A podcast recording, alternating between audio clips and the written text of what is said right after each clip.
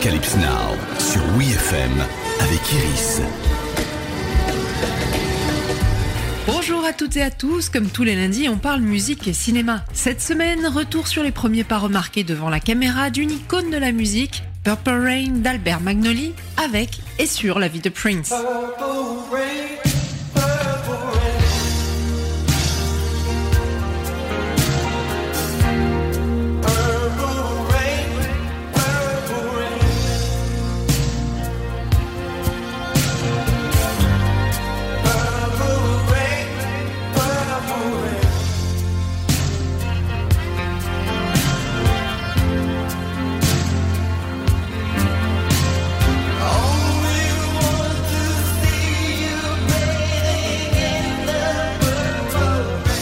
Le script original, très librement inspiré de la vie de Prince lui-même, serait né lorsque l'artiste a raconté au scénariste William Blinn l'histoire de son père, un musicien qui n'a jamais vraiment réussi et parfois blâmé sa famille pour ses échecs. William Blinn, les moins jeunes le connaissent pour avoir scénarisé des épisodes de Starsky et Hutch ou produit la série Fame.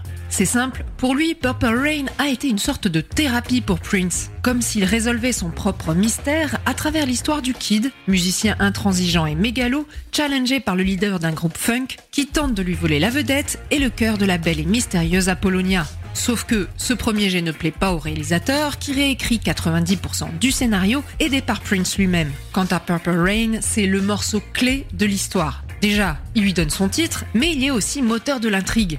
Dans le film, le morceau est proposé par Wendy Melvoin et Lisa Coleman, mais ignoré par le kid qui pense que personne ne lui arrive à la cheville, même avec ses talons hauts, et que tous cherchent à lui faire de l'ombre. Where's everybody?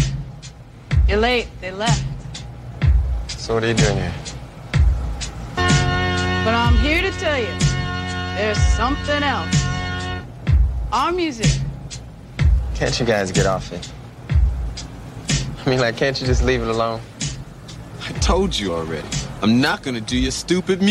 Après embrouille, il finit pourtant par jouer le morceau sur scène, le dédiant à son père et en en attribuant la paternité à Lisa et Wendy, véritables membres du groupe jusqu'en 1987, mais qui, dans la réalité, n'ont pas composé le morceau puisqu'on le doit entièrement à Prince, qui s'est par ailleurs amusé à brouiller les cartes sur son sens profond.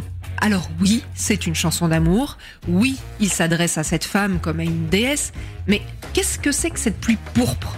Pour Prince, quand il y a du sang dans le ciel, rouge et bleu égale violet. La pluie pourpre, c'est la fin du monde et le fait d'être avec l'objet de votre dévotion et de laisser sa foi vous guider. Ok pour Wendy Melvoin, le titre parle de nouveau départ, le pourpre du ciel à l'aube et la pluie, élément purificateur. Ou encore, comme le rapporte pour le site Billboard Louis Veil, le costumé du film. Quand il a rencontré Prince en 81, celui-ci avait déjà envie de faire un film autobiographique. Il voulait l'appeler Purple Rain parce que le pourpre était la couleur de la royauté et qu'il se voyait comme un roi de la musique. Tout simplement. Toujours est-il que la chanson Purple Rain reste 24 semaines en tête des charts américains et remporte l'Oscar de la meilleure chanson originale en 85. Une parmi la flopée de tubes qui composent la bande originale. De When Doves Cry à I Would Die For You en passant par Let's Go Crazy.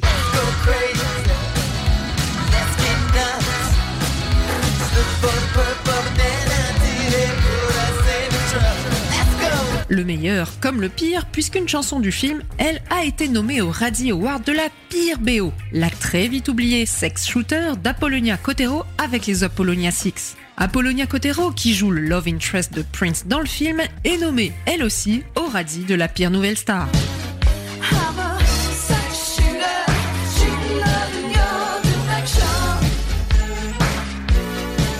Après Purple Rain, Prince tournera dans trois autres longs métrages, toujours excuse à d'incroyables hits. Under the Cherry Moon, Sign of the Times ou encore le gros nanar Graffiti Bridge en 90, suite non officielle de Purple Rain.